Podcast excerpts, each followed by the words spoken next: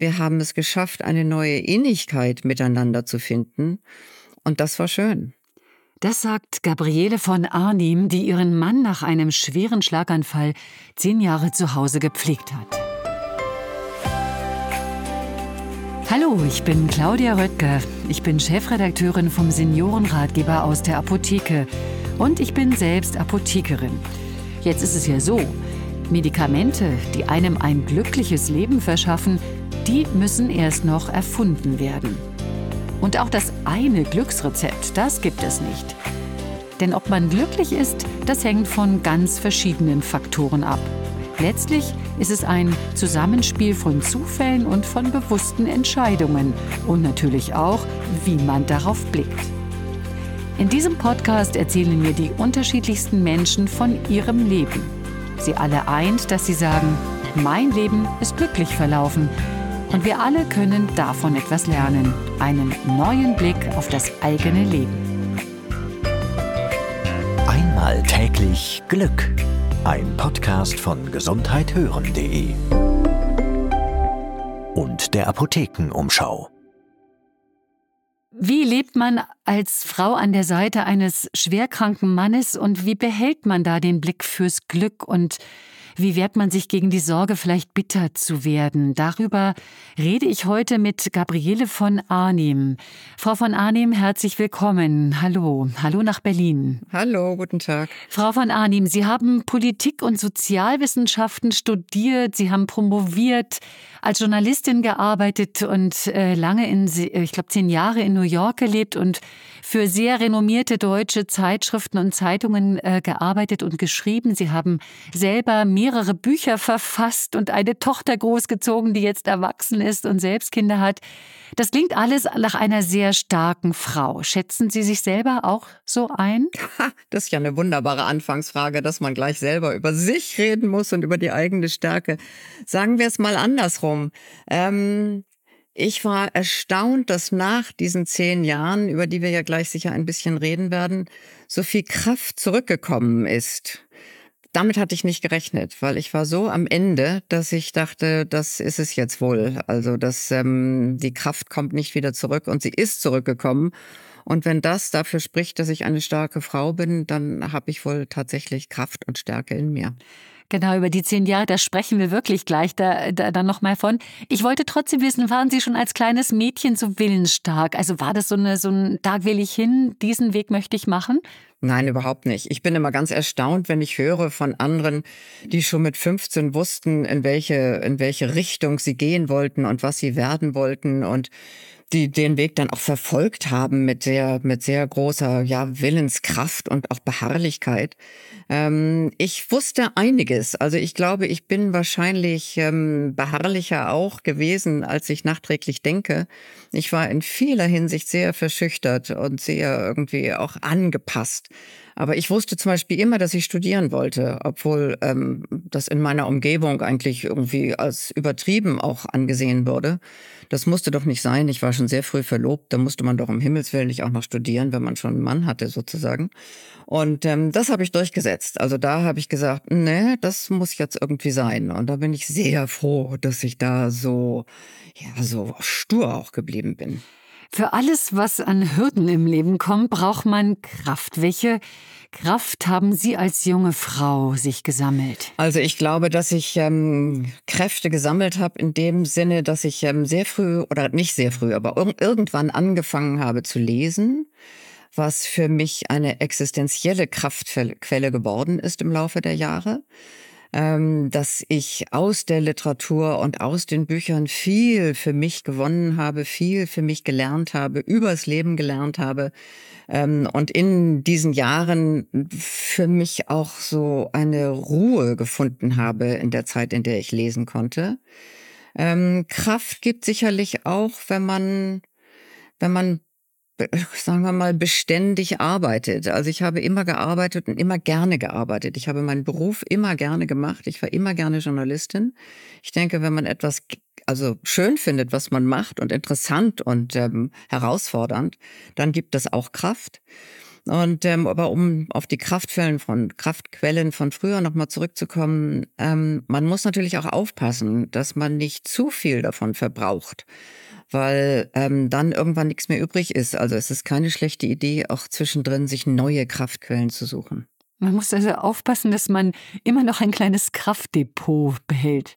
Was unglaublich schwierig ist, wenn man so herausgefordert ist und wenn man so existenziell gefordert ist, wie ich es war in den zehn Jahren, dann ähm, passiert es schon, dass man da sitzt und sagt, hm, nun ist weg, nun sind keine Batterien mehr gefüllt, sie sind absolut leer, jetzt muss ich gucken, wie ich zurechtkomme und wo ich noch wieder ja, Kraft herhole.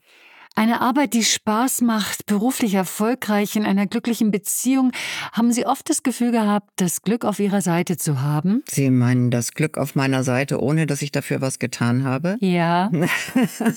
Nein, das habe ich eigentlich nicht das Gefühl gehabt. Ähm, ich habe so viel auch Schweres erlebt in meinem Leben, dass ich jetzt nicht sagen würde, ich bin ein Glückskind gewesen und mir ist viel in den Schoß gefallen. Ich habe sehr viel tun müssen dafür, dass es mir gut ging. Jetzt haben Sie diese zehn Jahre erwähnt, über die es natürlich auch ein Buch gibt. Äh, da geht es um einen Donnerstag Ende März. Da saßen Sie im Zug zurück nach Hause nach Berlin. Und dieser Tag nahm eine ziemlich schicksalshafte Wendung für Sie. Naja, ich saß im Zug nach Berlin und mir wurde plötzlich klar, dass ich mit dem Mann, mit dem ich lebte, wohl nicht mehr leben können würde, würde leben wollen ähm, und habe ihm das gesagt, als er mich abgeholt hat. Und ähm, das war wohl ein ziemlicher Schock für ihn. Und dann kam der Schock für mich, äh, weil er nämlich am Abend desselben Tages den ersten Schlaganfall bekam. Und nun fragen natürlich alle, wie bist du damit umgegangen? Also wie war denn das Schuldgefühl? Du sagst ihm am Mittag, du magst nicht mehr leben mit ihm, du kannst nicht mehr leben mit ihm. Abends hat er einen Schlaganfall. Also fühlst du dich ursächlich beteiligt an diesem, an diesem Drama, an dieser Katastrophe. Und ich habe natürlich lange drüber nachgedacht und fand es auch schwer, darüber zu reden und schwer am Anfang überhaupt mich damit auseinanderzusetzen. Ähm, fand dann aber, weil ich hatte ja Gründe, mich trennen zu wollen und irgendwann musste ich es ja sagen. Und ähm, wann dann, wenn dann abends der Schlaganfall kommt, dann ist das nicht unbedingt meine Schuld. Aber es kann auch gut sein, weil es gab so unendlich viele Probleme von dem Moment an, dass ich einfach gesagt habe, ach nee, nicht noch ein Schuldproblem. Es kann sein, dass ich es verdrängt habe. Diese zehn Jahre heißen dann, Sie haben Ihren Mann, der äh, nach diesem Schlaganfall, ich glaube, es kam dann noch ein zweiter hinzu, ja. nicht nur nicht mehr gut gehen konnte, sondern konnte auch nicht mehr gut sprechen. Diese zehn Jahre bis zu seinem Tod betreut. Da weben sich ja plötzlich ganz, ganz viele äh, Gefühle ineinander. Also wie, wie war das?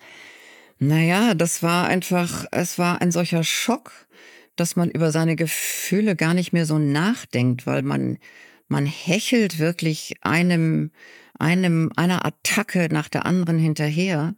Ähm, weil erst, wie Sie gesagt haben, war der erste Schlaganfall, zehn Tage später der zweite. Ähm, und es war gar kein, gar keine Frage mehr, dass ich bei ihm bleiben würde. Es war gar keine Frage mehr, ähm, wie ich ihn jetzt verlassen könnte, weil ähm, ein Mann, der in seinem Kern zerstört wird, den lässt man ja nicht sitzen. Also ganz davon abgesehen, dass das nicht nur Anstand war oder Konvention oder sowas, sondern es war wirklich auch so, dass ja so eine alte Verbundenheit nicht unterbrochen wird oder total gestört wird, eigentlich dadurch, dass man sagt, ich kann nicht mehr mit dir leben. Ich mochte ihn ja nach wie vor, auch wenn ich das Gefühl hatte, nicht mehr mit ihm leben zu können. Und dieses Mögen und diese alte Verbundenheit, die sind sehr lebendig geworden. Und dadurch war dann nur noch der Wunsch da, diesem Menschen, diesem Menschen, diesem Mann helfen zu können. Und ich hatte eben das große Glück dann auch in diesen zehn Jahren, weil er fantastisch versichert war und wir privilegiert gelebt haben, dass ich mir sehr viel Hilfe holen konnte. Und deswegen auch nie das Gefühl hatte, ich, er muss jetzt in ein Heim gehen. Ich konnte ihn immer zu Hause behalten. Und das war ähm, unglaublich anstrengend, fordernd, ähm, verzweiflungsvoll und, glaube ich, der einzig richtige Weg jedenfalls für uns. Aber auch ein bisschen glücklich? Ich bin ja immer ein bisschen vorsichtig mit dem Wort Glück, weil ich auch nicht genau weiß, was Glück bedeutet. Also ist Glück wirklich irgendwie so eine flockige Sorglosigkeit oder ist Glück ähm, Herausforderungen überstanden zu haben? Ist Glück mit Widrigkeiten umgehen zu können? Ist Glück ähm, etwas zu finden in einer in einer Situation, wie wir sie hatten, also einer existenziellen Bedrohung? Die über Jahre sich hinzog, ähm, dann etwas zu finden, das man miteinander versucht zu gestalten. Es ging ja nicht nur um, darum zu überleben, sondern auch das Leben nochmal zu gestalten. Und ähm, ist das Glück, wenn es einem das einigermaßen gelingt? Also Glück ist, hat, hat viele Facetten und viele Definitionen. Und ich würde sagen, wir haben, ähm, was wir geschafft haben, ist eine neue Beziehung zueinander aufzubauen. Und wir haben geschafft, einander mehr zuzuhören. Ich konnte ihn ja verstehen. Ähm, wir haben es geschafft, eine neue Innigkeit miteinander zu finden. Und das war schön. Sie haben auch ein neues Zuhause für Sie beide gefunden und einrichten müssen. Ja, ich muss dazu sagen, ich bin wohnsüchtig. Ich liebe es zu wohnen. Also ähm, Wohnen ist für mich viel mehr als irgendeine eine Herberge zu haben, sondern es ist wirklich mein, mein, meine zweite Haut. Das ist der Ort, der mich schützt und das ist der Ort, wo ich mich geborgen fühle und ähm, und das war natürlich in diesem Fall ganz besonders wichtig. Wie baut man eine Wohnung, in die auch Krankheit mit einzieht und in die auch ein Todesgemurmel mit einzieht und in die auch Verzweiflung mit einzieht und, und Wutanfälle und, ähm, und Angst, immer wieder Angst, Angst, Angst. Also Angst war wirklich meine fiese Gefährtin in diesen zehn Jahren. Und da ist eine Wohnung, finde ich, ähm, ja, der Ort, der uns den Schutz geben musste, den wir brauchten, aber auch der Ort, den wir öffnen konnten, weil wir wollten nicht die Verbindung zur Welt verlieren. Also das war etwas, was ich an meinem Mann wirklich bewundert habe, dass er sich immer in all seiner Versehrtheit gezeigt hat. Er hat nie gesagt, Türen zu, ich möchte nicht, dass die Menschen mich so sehen und mich so in Erinnerung behalten, wie ich jetzt bin. Und insofern haben wir die Türen aufgemacht, haben Menschen eingeladen, haben hier Abendessen gemacht. Ähm, und Abendessen muss man sich so vorstellen, dass er da saß und ich ihm half zu essen und er nicht immer nur appetitlich aß und er nicht wirklich reden konnte. Und also es konnten auch nur bestimmte Menschen, sage ich mal, kommen und das aushalten. Ähm, das kann nicht jeder, habe ich dabei festgestellt. Also Krankheit ist ja nicht etwas, womit wir täglich umgehen in unserer Gesellschaft. Und deswegen waren viele auch ungelenkt damit und ähm, wussten nicht genau, wie sie sich verhalten sollen und wussten nicht, ob sie sich neben ihn setzen können und wie sie sich dann, ähm, also wie sie dann mit ihm umgehen könnten. Und andere, die einfach ganz wunderbar den Löffel nahmen und ihm halfen, irgendwie den zum Mund zu führen, weil eine Hand war gelähmt und die andere hat gewackelt. Und manchmal hat das allein geschafft und manchmal hat das nicht allein geschafft. Und das ist so toll zu sehen, wie unbefangen dann einige damit umgehen und wie sie einfach ihm was erzählen und nicht denken, dass er jetzt antwortet, was sie dann sowieso nicht verstehen. Dann werden ja beide nur traurig. Also haben sie erzählt und haben ihn gefüttert und während andere das genau nicht konnten. Und ähm, ich finde es so wichtig, dass wir, ja, dass wir Krankheit mehr in unser tägliches Leben einbeziehen.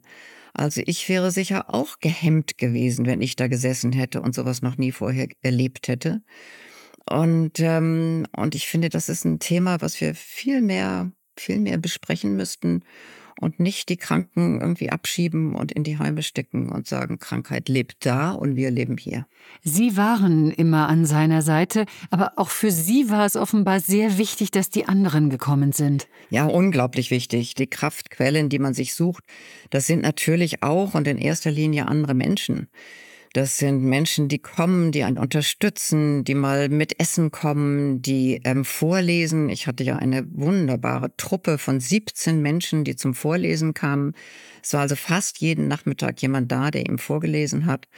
Und die waren großartig, weil die das ausgehalten haben, da zu sitzen. Und wenn er einen Kommentar abgeben wollte, er war ja hellwach im Kopf, konnte halt nur nicht so sprechen, dass andere ihn verstanden hätten, dann haben sie das ausgehalten. Dann haben sie versucht, ein Wort zu entziffern, damit sie dann vielleicht mit dem Kontext, das von dem, was sie gerade vorgelesen hatten, auch einen Satz sich denken konnten und sind ähm, waren traurig und waren auch dann frustriert zum Teil und er auch, aber sie sind immer wieder gekommen und haben immer weiter gelesen und das war wirklich ein großes Glück, weil die natürlich auch Leben ins Haus gebracht haben und auch Lachen ins Haus gebracht haben. Das war sowieso etwas, ähm, was ich ähm, erstaunlich fand in diesen zehn Jahren, die Widersprüchlichkeiten des Lebens, die man so unmittelbar erfährt in einer solchen Situation dass auf der einen Seite sitzt da ein Mann und der sagt, gib dir nicht so viel Mühe, ähm, wenn ich kann, bringe ich mich sowieso um.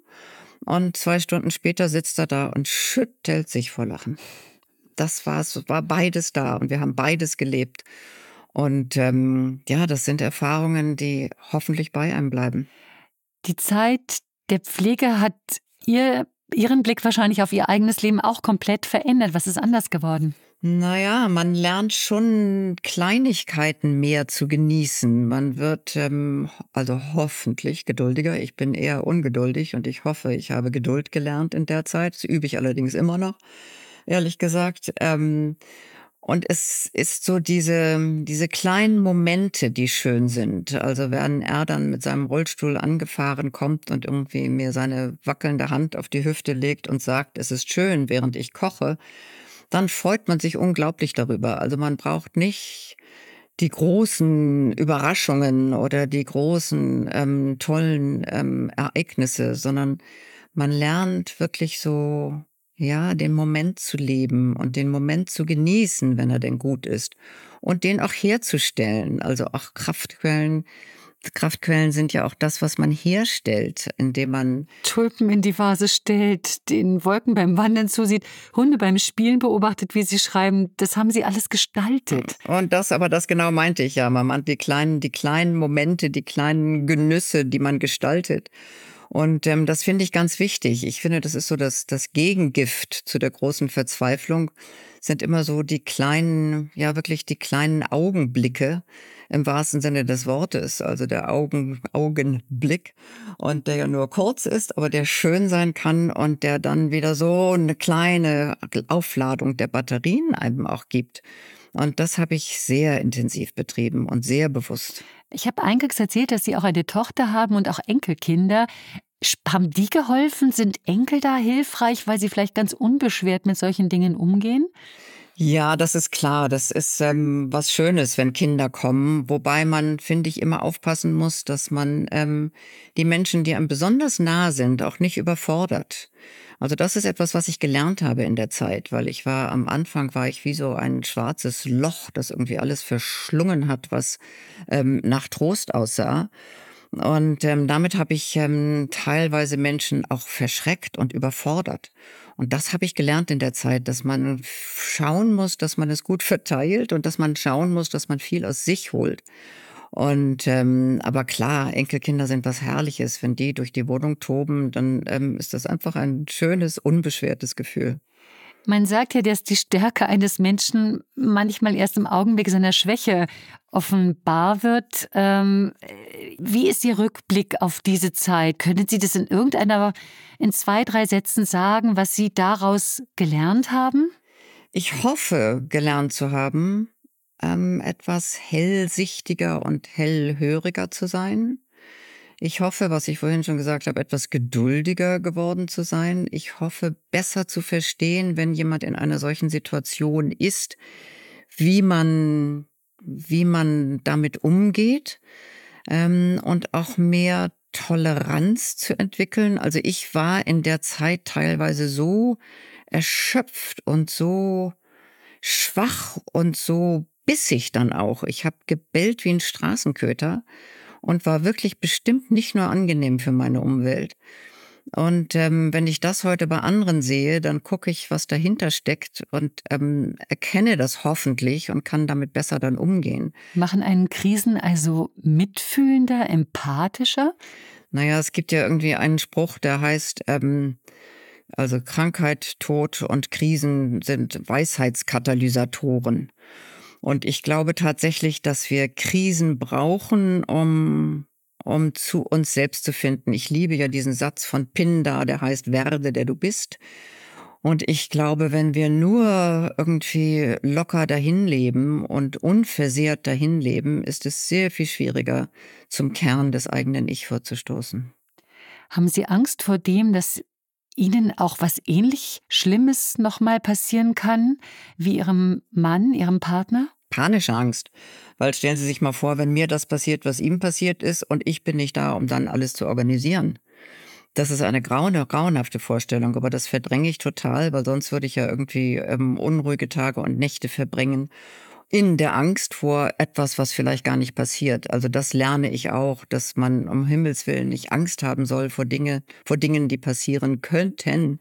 Aber ähm, da gibt es einen schönen Satz von Seneca, der sagt, also wenn man sich schon fürchtet vor dem Elend, was vielleicht gar nicht kommt, dann ist man nicht gut dran. Frau von Arnim, wenn Sie Ihrem jüngeren Ich einen Ratschlag geben sollten, im Rückblick, wie das geht mit dem Glück, was würden Sie der jungen Gabriele sagen? Ähm, dann müsste ich, wie gesagt, erstmal, wie vorhin schon gesagt, definieren, was Glück ist. Ich würde sagen, Widrigkeiten nicht aus dem Wege gehen. Ich würde sagen, Krisen versuchen zu bewältigen ohne allzu viel Angst. Ich würde sagen, gut zuhören, wenn andere Menschen etwas erzählen, aber auch sich selber gut zuhören. Das musste ich auch erst lernen und sich selber zu vertrauen. Ähm, das sind, glaube ich, alles Dinge, die man natürlich im Alter sowieso eher lernt als in der Jugend. Und ich habe keine Ahnung, ob man jemandem mit solchen Ratschlägen wirklich helfen kann oder ob das nicht jeder letztlich doch für sich alleine dann herausfinden muss. Wahrscheinlich ist letzteres wahr. Frau von Arnim, herzlichen Dank für dieses wirklich äh, sehr berührende Gespräch. Hat mir sehr viel Spaß gemacht, Ihnen zuzuhören. Vielen Dank. Vielen Dank, Frau Röttger, für Ihre schönen Fragen. Dankeschön. Gruß nach Berlin.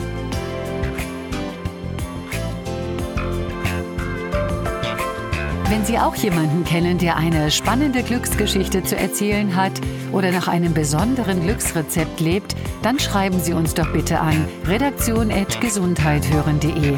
Denn dann würde ich diese Person sehr gerne kennenlernen und vielleicht kommt sie ja in meiner nächsten Podcast-Folge vor. Einmal täglich Glück.